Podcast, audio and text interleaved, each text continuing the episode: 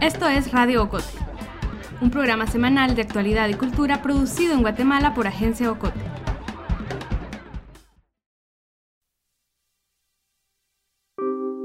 ¿A dónde te quisieras ir?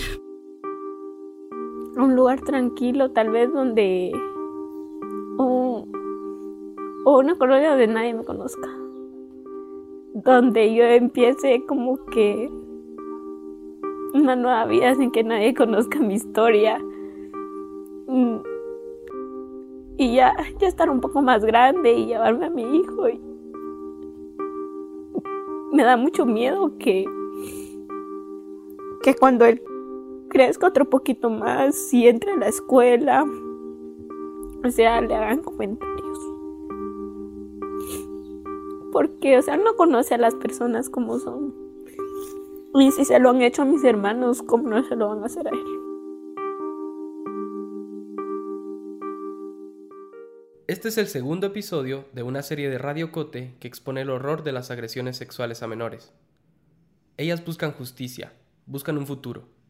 Aquí la historia de ella, quien es madre de su hermano porque su papá la violó cuando tenía 13 años. La llamaremos ella para proteger su identidad, aunque estaba dispuesta a ser nombrada. En este episodio, Melissa Rabanales narra la historia de una de las miles de niñas violadas en Guatemala cada año. Ella tiene 17 años, su hijo 4. Ella fue violada por su padre. Sí, el que debía protegerla. Sí, su papá la violó. Además, tuvo un hijo de él. Según el Observatorio de Salud Sexual y Reproductiva, OSAR, de enero a agosto del 2019 se han registrado 57.801 nacimientos de madres entre 10 y 19 años. Este dato surge de las bases de datos del Registro Nacional de Personas RENAP, del Ministerio de Salud y del monitoreo del mismo observatorio. Podríamos decir que la infancia de ella no fue fácil. La describe como aburrida. Su papá trabajaba de noche y lejos. De día, ella y sus hermanos y hermanas debían guardar silencio mientras él dormía. Si no obedecían, los golpeaba. No la dejaban salir a jugar a las calles de tierra de su vecindario. Su mamá era costurera y dedicaba parte de su tiempo a entregar sus trabajos. Que mi mamá se había ido a mm, entregar un trabajo y él estaba acá en la casa y yo estaba haciendo tareas. Esa vez solo vino, entró al cuarto y me dijo de que mm, de que me llamó, me dijo, vení para acá. Entonces yo fui. Eh, solo me dijo que me acostara, que me acostara en la cama. Y él estaba sentado. Yo le dije que, ¿qué pasaba? Y solo vino y me, o sea, me quitó la ropa, me, me acostó en la cama. Y yo le decía, ¿por qué? Y, le y empezaba a preguntar y él, solo, y él no me contestaba, nunca me dijo nada. Y pues esa fue la primera vez de que de que él me violó. Fue la primera de muchas. Y después yo salí llorando por, y le empezaba a pegar y le empezaba a pegar y no me decía nada, y salí llorando, me fui a encerrar al baño. Y mi mamá vino al rato y yo ya no salí de mi cuarto, ahí me quedé encerrada. Nunca le dije nada a mi mamá porque, o sea, él me decía lo mismo, de que si yo quería tener a, mis hermanitos sin papá, de que ellos iban a sufrir y que no sé qué, y, o sea, más por mi hermana. Después eh, pasó el tiempo y no fue una ni dos veces, seguía ocurriendo cuando mi mamá salía. Y seguía ocurriendo y seguía ocurriendo.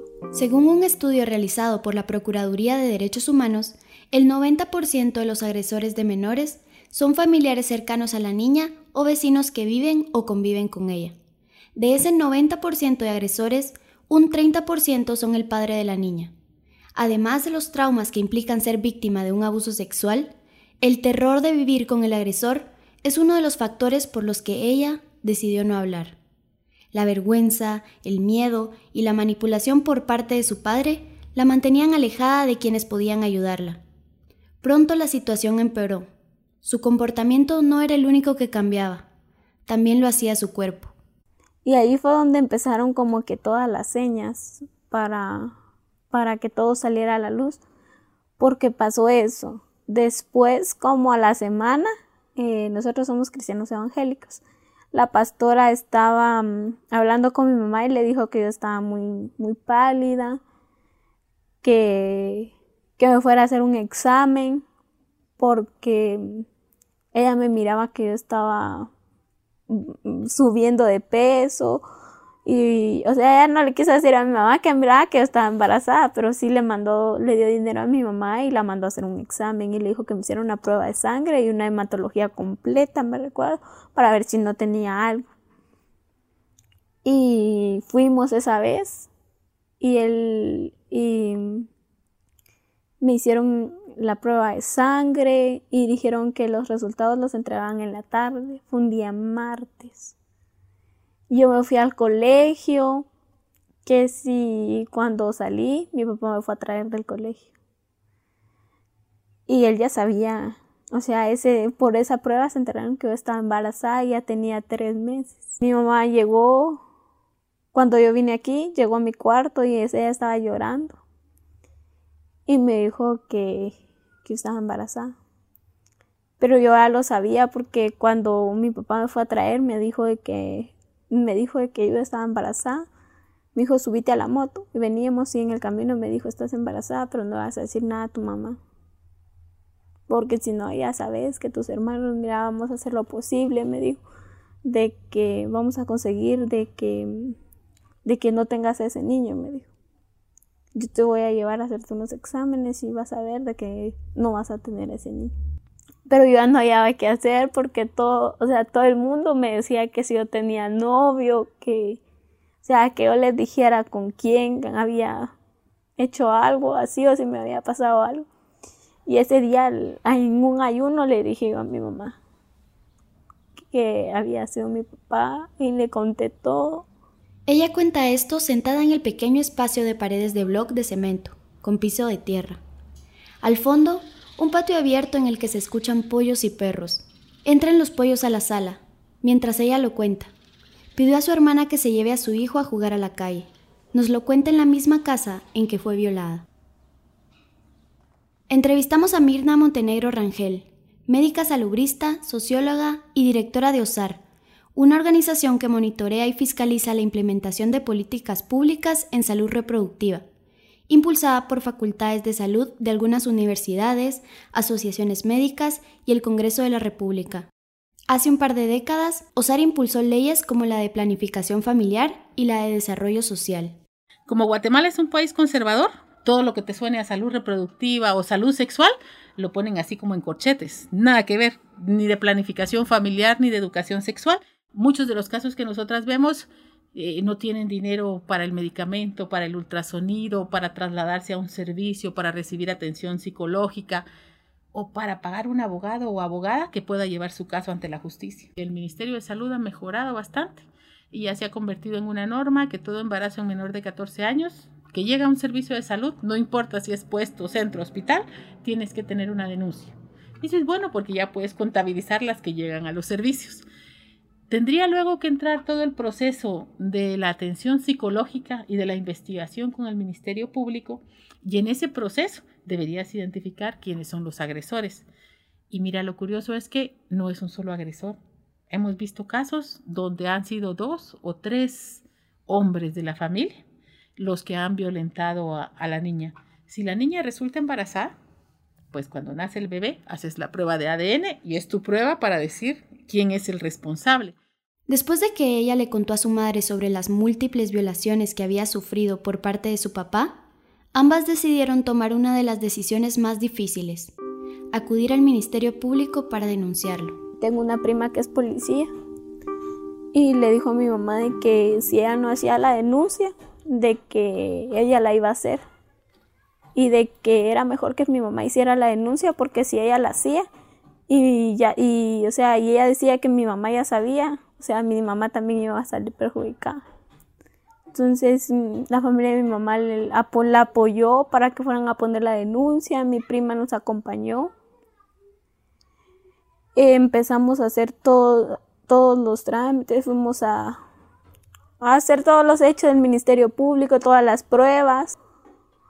Como al mes, eh, mi abuela se enteró, la mamá de mi papá, se enteró y ella fue a poner una denuncia en contra de mi mamá, porque dijo que mi mamá había permitido todo eso, que si mi mamá hubiera estado más al tanto de nosotros, nunca había pasado eso y que su hijo no tenía la culpa, que la culpa era, era de mi mamá por no atenderlo bien, por no cuidarlo. Entonces fueron a poner una denuncia en contra de mi mamá. Esto no solo le ocurrió a ella, Regularmente, las víctimas de abuso sexual que deciden enfrentar y denunciar a su agresor son criminalizadas de distintas formas, por sus familias, por sus comunidades, por un entorno que las hace ver como las causantes de la desintegración familiar y ser culpables de su propia tragedia. Él iba a trabajar cuando lo, lo capturaron, cabal aquí en la casa, lo vinieron a capturar. Ya lo estaban esperando aquí afuera. Estaba un carro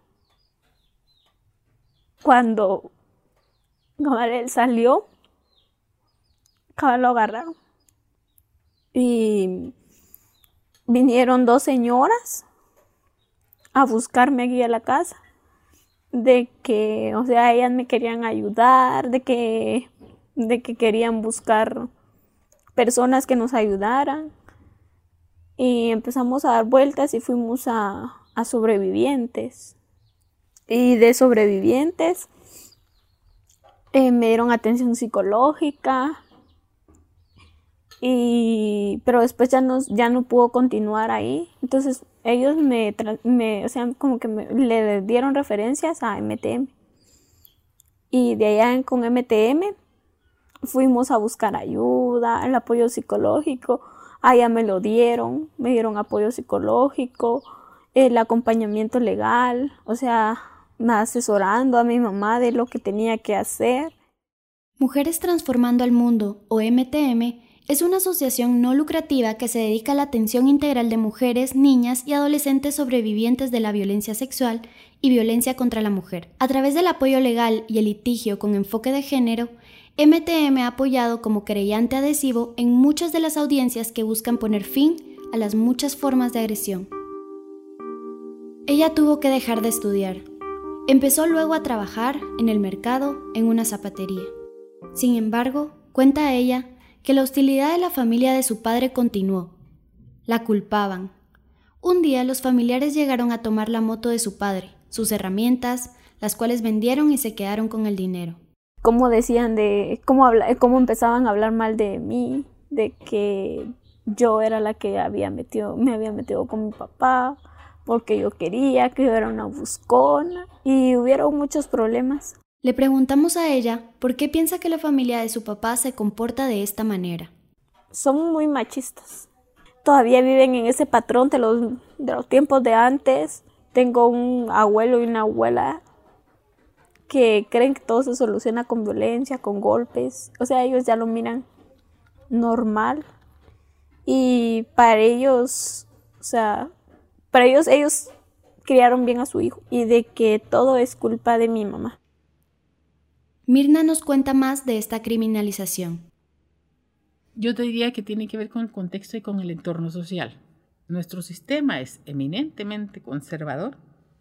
Aquí la maternidad es idealizada y también es patriarcal y machista.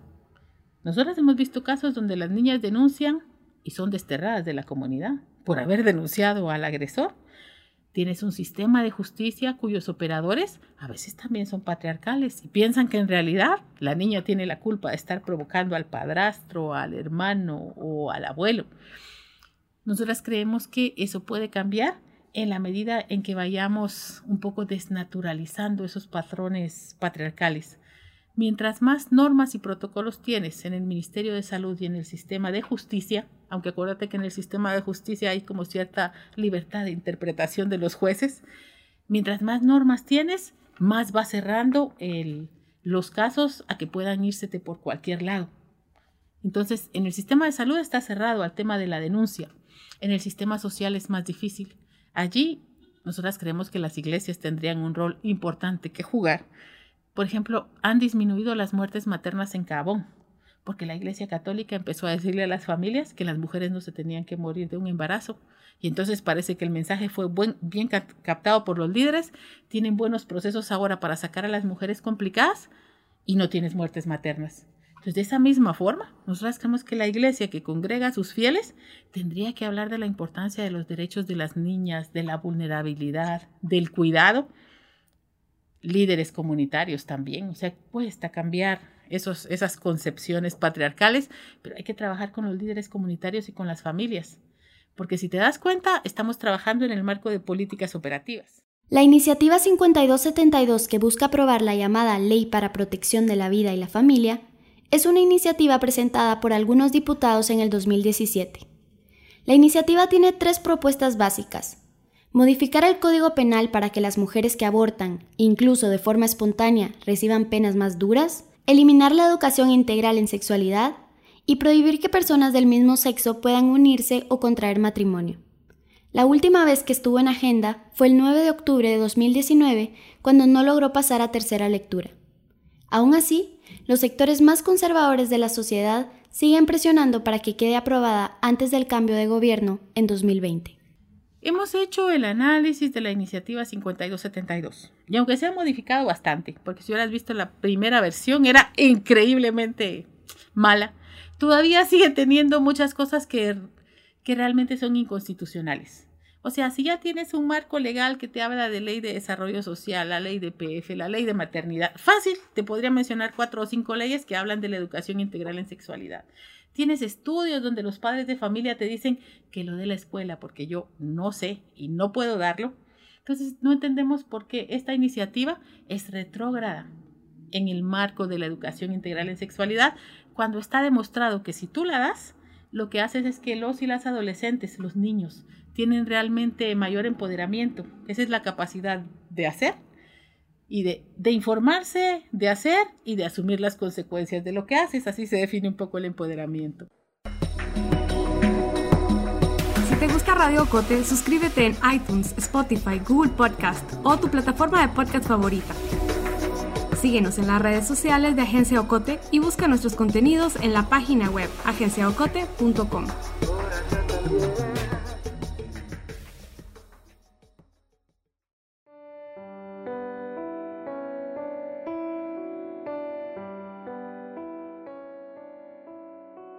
Lo más difícil para mí fue aceptar el embarazo porque ya no se podía hacer nada, yo nunca sentí ningún síntoma, ninguna náusea y ya tenía tres meses.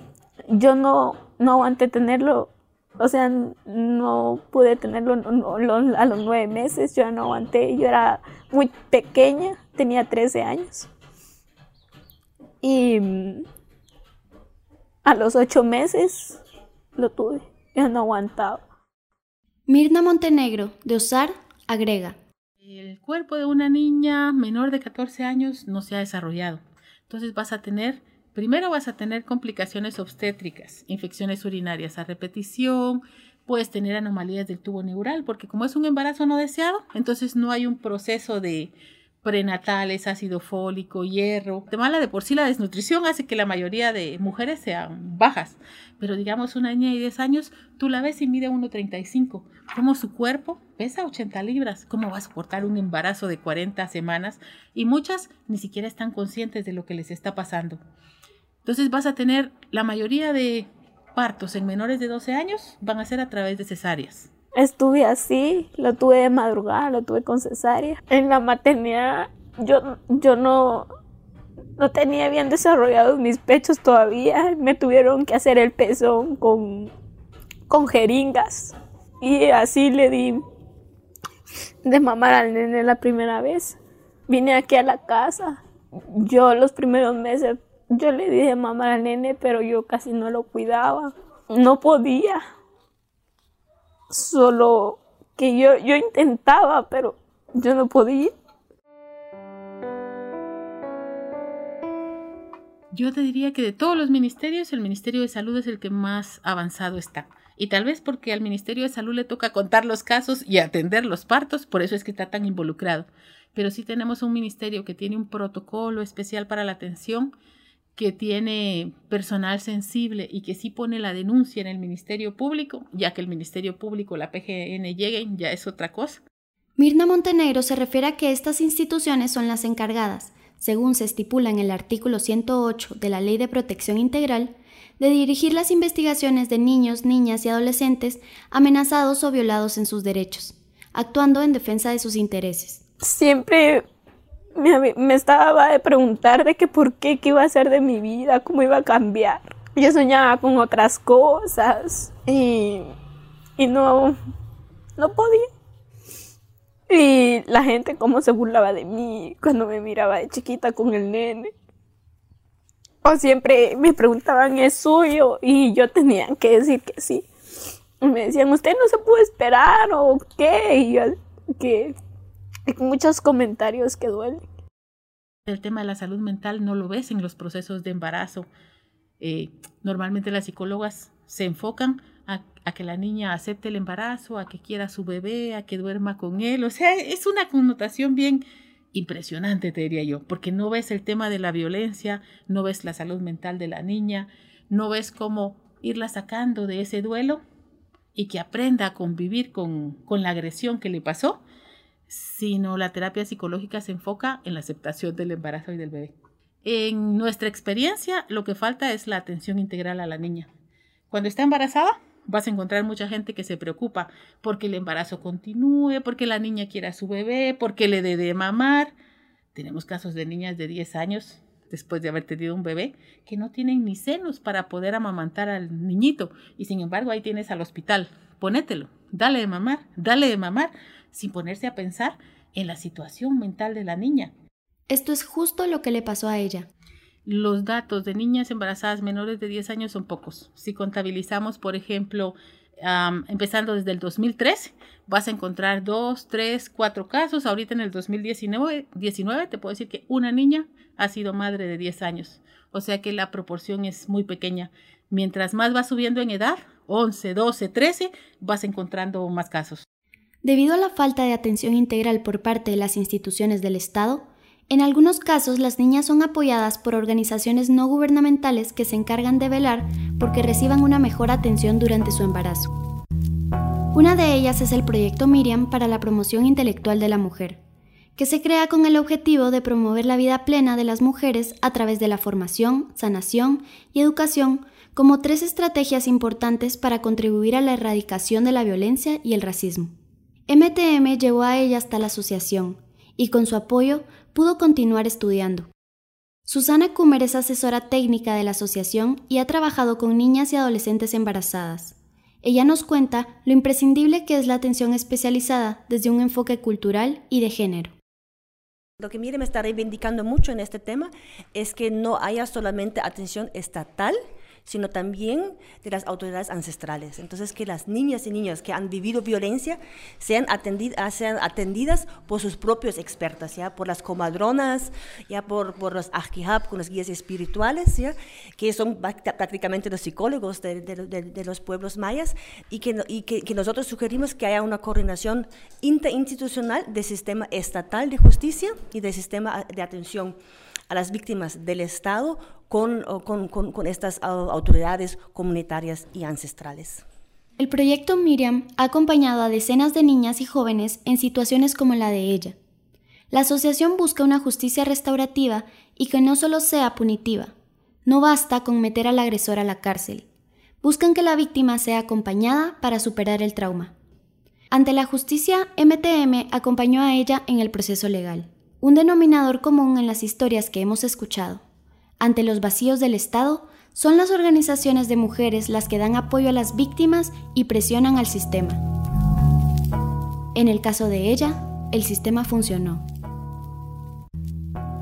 Hubieron muchas, no me recuerdo el nombre, pero sí, de sus rostros y de las personas que estuvieron presionando y presionando porque trabajaron bastante. Yo siento que, como le digo, yo siempre he dicho que mi caso fue algo así como que sí se vio bastante el apoyo entre abogados, el la juez, porque fue una juez, ya se vio bastante el apoyo del Estado también, porque fue una abogada pública, pero siempre en contacto con MTL. O sea, ella sí cumplió su papel, hacía cabalidad, o sea, hizo todo lo posible y hacía su mayor esfuerzo y me decía, yo voy a hacer mi mayor esfuerzo.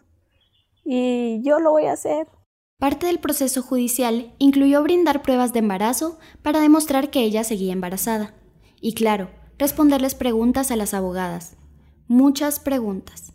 Y si bien ella estaba dispuesta a hacerlo, dudaba si realmente iba a lograr algo. Y si no se cumple eso y terminan diciendo que yo soy una mentirosa, o y si no funciona, y si lo que estoy diciendo ahorita después va a ir en mi contra, si las pruebas no son no, o sea, si el Estado no mira todas las pruebas y dice que es mentira, o si el Estado dice o sea, si el juez dice que el caso queda ahí, o sea, sí es ese miedo de que estoy consciente de lo que estoy diciendo y, del, y de todo lo que estoy diciendo es verdad, pero existe ese miedo a cómo va a reaccionar la otra parte. Después de todo esto, ella debía enfrentar una prueba más. Como cuando tenía seis meses que a él lo, lo operaron porque él había nacido con una hernia en los testículos. Y esa vez lo operaron en el Juan Pablo y solo la mamá se podía quedar con él y no podía estar ningún ningún otro familiar. Y fue una experiencia muy dura porque me era tenía seis meses él tenía 14 años y yo no sabía cómo, qué hacer, qué, qué decir, qué, qué ver. Ha sido muy significativo para mí esa operación porque esa vez yo como que comprendí que había una persona que necesitaba de mí. Y ese día dije de que lo iba a cuidar, de que no, no iba a importar de dónde venía o algo así. Y yo me propuse cuidarlo. Ya ahorita ya va a cumplir cuatro años el 24 de noviembre. Ya está grande. Y es un niño que ah, se ha el corazón tanto mío como de mi familia porque mis hermanos lo quieren lo cuidan y me hacen el favor de que cuando yo tengo que hacer algo en el colegio o, a veces me sale un trabajo, yo voy así. Sea, ellos nunca se niegan, siempre lo están cuidando. Ella también consideró dar a su bebé en adopción, pero como ella nos contó, no pudo siquiera averiguar cómo hacerlo. De repente ya estaba en el hospital, lista para parir. Según el Consejo Nacional de Adopciones, los procesos para una adopción siempre son llevados a un juzgado de niñez, que pueda tomar la decisión sobre las madres menores de edad. Si hubo violación, la PGN investiga a la madre y a su familia, y a la familia del violador. Siempre que la madre sea menor de 14 años, se inicia un proceso judicial, puesto que, como explicamos antes, es catalogado como abuso sexual. Ni sobre su cuerpo ni sobre su bebé, ella, al ser menor de, que te digo, al tener menos de 18 años, resulta que en Guatemala no es reconocido la emancipación adolescente, como si en otros países, México, Estados Unidos, literalmente vas a hacer lo que tu tutor o tutora diga que hagas. Y si no está ninguno de ellos dos, orden de juez. Nos faltan políticas de Estado que les permitan a las niñas recuperar un poco su vida, su alegría, sus estudios. Podrías tener un Estado que tuviera guarderías en institutos como hay en otros países, por ejemplo y el tema de la emergencia de la violencia sexual o el acceso, nosotras sí creemos que como Guatemala hace falta discutir el tema de la causal salud en el marco de los abortos terapéuticos, porque es poco lo que ves. En Guatemala sí existe el aborto terapéutico cuando coloca en riesgo la vida de la madre. O sea, acá ya le llamamos causal vida, pero realmente estás colocando en riesgo la vida de una niña. Ahorita si ves muertes maternas, llevamos 42 muertes en adolescentes este año, entre los 15 y los 19. Llevamos una muerte materna en una niña entre 10 y 14 años. Entonces creemos que como país sí, hay que aperturar la discusión, hay que sentarnos a ver las opciones que podrían tener que podrían tener estas niñas. Si se reconoce que la violencia sexual es una emergencia, disminuirías el tema de los embarazos, pero para eso se necesita la participación de la familia, la participación de la comunidad, no esconder el tema, sino aperturarlo a la discusión para ir buscando como soluciones a esta problemática. El 8 de febrero del 2017, tras tres audiencias, el padre de ella recibió sentencia.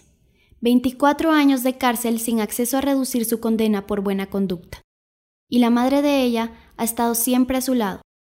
Mi mamá, pues, le dolió bastante, pero así que es de las pocas mamás, siento yo, que ha, que ha preferido apoyar a su hija que a la persona que ella quiere, pues porque compartió años con él y ella siempre me ha acompañado, me sigue apoyando.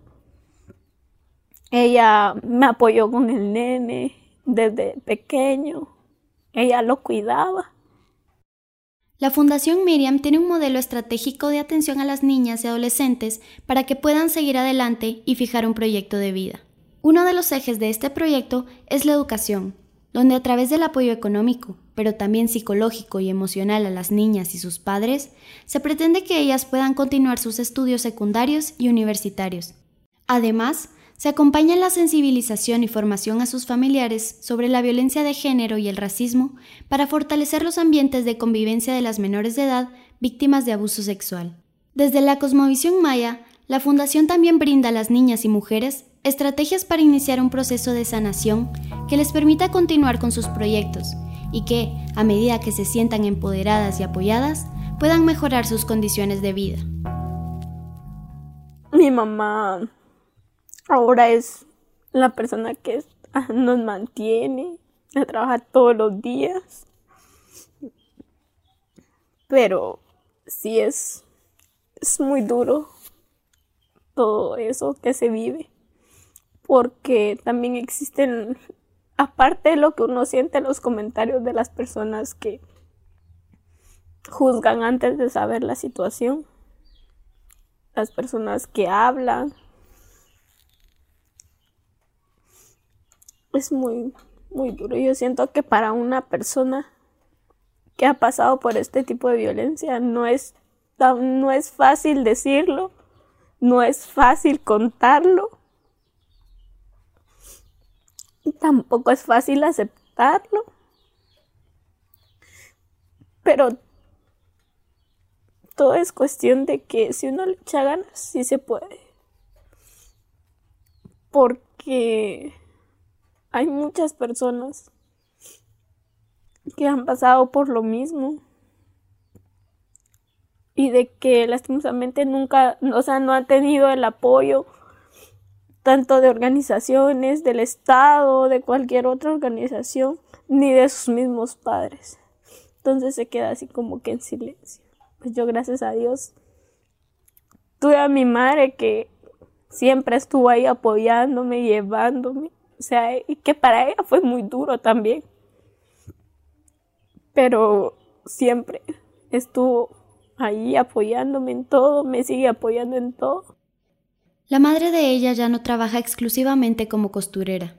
Si bien en las noches sí hace trabajos de costurería, de lunes a sábado realiza trabajo doméstico en una casa. Gana 800 quetzales. Y con eso mantiene a cinco personas. A ella, su hijo, la hermana y hermano de ella y a sí mismo. Y si bien ella recibe la ayuda de Miriam, ella también quiere pronto trabajar. Dice ella que cuatro años después las personas de la colonia siguen hablando mal de ella. No lo soporta. Quisiera irse, pero ¿a dónde? A un lugar tranquilo, tal vez donde... o una colonia donde nadie me conozca. Donde yo empiece como que una nueva vida sin que nadie conozca mi historia. Mm. Y ya, ya estar un poco más grande y llevarme a mi hijo y, me da mucho miedo que, que cuando él crezca otro poquito más y entre a la escuela, o sea, le hagan comentarios. Porque, o sea, no conoce a las personas como son. Y si se lo han hecho a mis hermanos, ¿cómo no se lo van a hacer a él? El hijo de ella es un pequeño curioso y activo. Regresa a casa y corretea. Parece lorito, dice ella. Y es que como ella nos dijo, él se robó su corazón. Pero admite que consideró abortarlo. Y ahora digo, de algo bueno, de algo malo y horrible, pues está saliendo algo bueno, digo yo, porque con todo lo que me han apoyado, las organizaciones, talleres y todo, o sea, yo he dicho, de todo lo malo que pasó, o sea, eso es algo bueno, estoy aprendiendo, no me quedé con eso de que me apoyaron solo a mí y de que ahora sí yo, por eso nunca me niego en cosas así, porque yo, o sea, que mi experiencia, o sea, apoya a demás personas, porque no soy la única y tampoco voy a ser la única. Como mencionamos al inicio del episodio, según OSAR, de enero a agosto del 2019 se han registrado casi 58.000 nacimientos cuyas madres son menores de edad. Eso significa que en Guatemala, cada día, 237 niñas tienen un hijo o hija. Cada hora, 9. Para cuando termines de escuchar este episodio, al menos cuatro niñas guatemaltecas habrán sido obligadas a ser madres. Muchas veces me he preguntado qué se puede hacer. Primero, tal vez soy de la idea de que con las personas que tengo a mi alrededor, sea, yo puedo compartir eso para que las personas que estén, o sea, que estén alrededor de ellas también lo sigan conociendo y así, o sea, yo, yo pienso que yo ahorita no puedo hacer mayor cosa, pero con la información que a mí me brindan y poderla brindar yo a los que me rodean, a mi familia principalmente, a mis vecinos, porque a veces me pongo a hablar por mis vecinos, aunque no me traen. ¿eh? Entonces yo siento que es así como que informarnos, pero más que informarnos, porque de qué nos sirve tener la información si no, o sea, si no tenemos el valor de, denunciar. Es que es muy fuerte. Yo siento que ah, para lograr hacer una denuncia es algo, es algo que uno no, no sabe qué va a pasar de su vida. O sea, no quiere perder la comodidad en la que está, pero tampoco quiere seguir sufriendo. Pero varios tienen el concepto de que para qué voy a denunciar si el Estado no hace nada, es igual, nunca pasa nada. Pero yo siento que si, si lo hiciéramos, o sea, tal vez hacer el intento de que pase algo por el bien de uno, por el bien de la sociedad. Siento que sí, pero sí le doy muchas vueltas a todo eso de qué podemos hacer para, o sea, erradicar a un mayor número la violencia y todo eso. Sí, lo he pensado muchas veces, pero no encuentro. Y sí, es difícil hallar soluciones. Como dice Mirna Montenegro, podríamos decir que no hay ninguna familia en alguna generación que no haya sufrido violencia. Las cifras nos muestran que la violencia física, sexual, psicológica corroe a la sociedad. Y sí, como dice ella, la denuncia forza el engranaje de la justicia. O como promueve OSAR con la promoción de la educación sexual, o como hace Proyecto Miriam, que impulsa que las mujeres superen el trauma, se hagan independientes. Ella piensa, le da vueltas, piensa cómo erradicar la violencia, y no la encuentra. Mientras tanto, cuenta su historia, como lo hicieran las tres protagonistas de esta serie de Radio Cote, porque ellas, cada una de una forma distinta, nos dijeron que querían contar su historia, porque quizás, solo quizás, escucharlas podría ayudar a alguien.